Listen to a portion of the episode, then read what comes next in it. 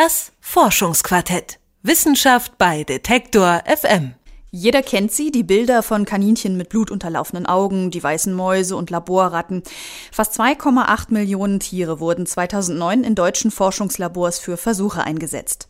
Für die Wissenschaft sind Tierversuche ein probates Mittel, um den menschlichen Körper besser zu verstehen, Medikamente zu testen und Krankheiten zu erforschen. Doch seit Anbeginn der Tierversuche gibt es auch stets den Vorwurf der Tierquälerei. Kann man eigentlich auch forschen ohne Tierversuche? Ob das ein realistisches Ziel ist, das fragen wir Professor Gerhard Gerhard Heldmeier. Er ist der Vorsitzende der Senatskommission für tierexperimentelle Forschung und jetzt bei Detektor FM im Interview. Einen schönen guten Tag, Herr Feldmeier. Guten Tag. Herr Feldmeier, ähm, braucht man heutzutage eigentlich noch Tierversuche? Ja, man braucht nach wie vor Tierversuche. Es ist nicht absehbar, wann das Ende kommen wird.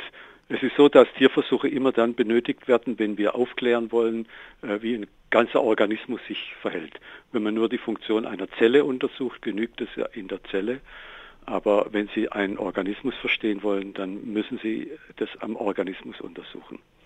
Vielleicht klären wir erstmal, es gibt ja trotz Alternativmethoden, da kommen wir gleich noch drauf zu sprechen, ähm, gibt es ja jetzt nicht weniger, sondern sogar mehr Versuchstiere in der Forschung in Deutschland. Woran liegt das genau?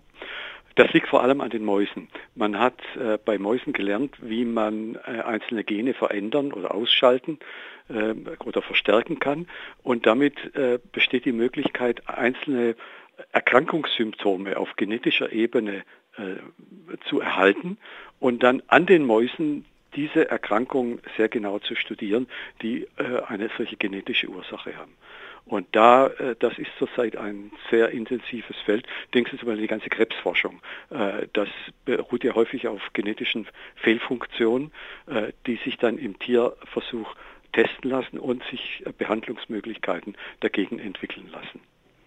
Jetzt wird ja schon lange eigentlich versucht, Tierversuche zu vermeiden. Ähm, das wird dann unter dem 3R-Prinzip zusammengefasst. Das ist Replace, Reduce und Refine.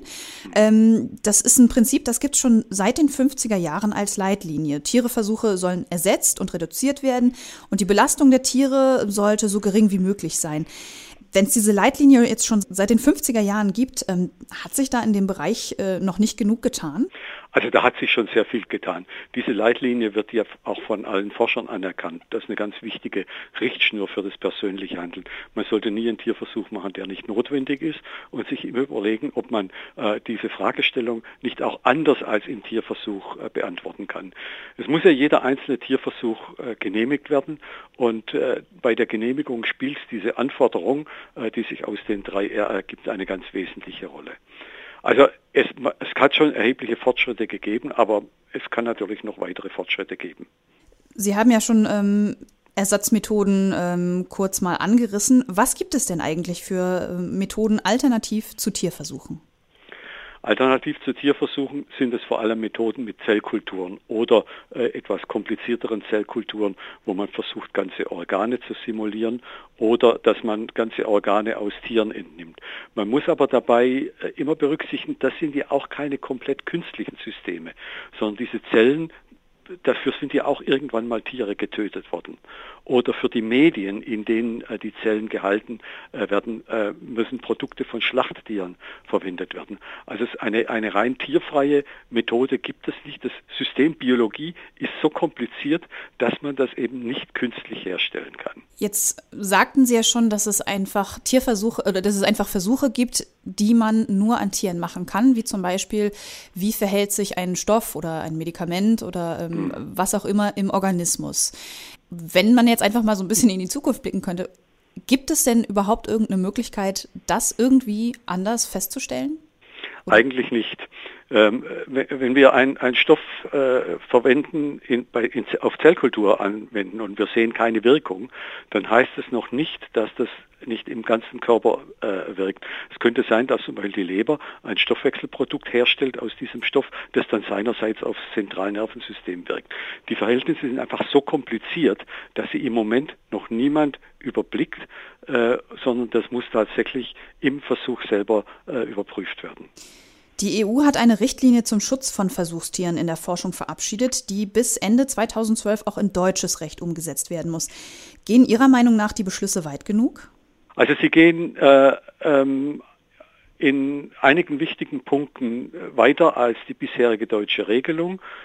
Sie verlangen von denjenigen, die Tierversuche machen, eine ähm, spezielle Ausbildung, stellen höhere Anforderungen an, an die Wissenschaftler und die technischen Mitarbeiter.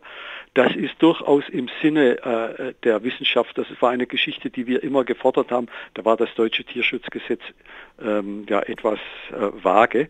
Und das wird nun sehr viel klarer. Äh, dann der Informationsaustausch über Tierversuche soll verbessert werden nach der EU-Richtlinie. Ähm, äh, eine Schwierigkeit besteht darin, dass möglicherweise sehr viel Bürokratie kommt, die im Grunde nichts bringt. Aber es ist im Grunde eine vernünftige Richtlinie und wenn wir da europaweit zu einheitlichen Verhältnissen kommen, wäre das ein Fortschritt. Was könnte man denn jetzt ähm, kurzfristig, sagen wir, innerhalb der nächsten zehn Jahre noch ändern oder noch in die Wege leiten, um Tierversuche zu reduzieren? Ähm, es gibt bei den drei Rs einen Punkt, der heißt Refinement. Das heißt Verbesserung von Methoden bei Tierversuchen, sodass man mit weniger äh, Tieren und mit äh, sehr viel genaueren Messungen äh, äh, bessere Resultate erzielt als bisher. Und dieses Refinement ist in der Vergangenheit noch nicht richtig ausgenutzt worden. Also die Verbesserung von Methoden. Da steckt ein enormes Entwicklungspotenzial, äh, das auch im Interesse der Tiere wäre, sodass man einem frei beweglichen Tier, ähm, äh, ohne dass es gestört wird, viele Körperfunktionen ohne Probleme messen kann. Was sagen Sie denn? Wird Forschung überhaupt jemals ohne Tierversuche auskommen? Ich kann mir es nicht vorstellen, einfach weil die Systeme so komplex sind und sobald Krankheitsbilder auch immer äh, äh, neu entstehen können, Infektionskrankheiten, das haben wir gar nicht äh, im Griff, äh, sondern da sind wir eben äh, auf die Natur in ihren vielfältigen Möglichkeiten angewiesen und müssen auf die reagieren. Das sagt Professor Gerhard Heldmeier, Vorsitzender der Senatskommission für tierexperimentelle Forschung, die Wissenschaft, Parlamente und Behörden berät. Für ihn ist Forschung ohne Tierversuche fast nicht denkbar. Herr Heldmeier, vielen Dank für das Gespräch. Ja, gern geschehen. Das Forschungsquartett. Wissenschaft bei Detektor FM.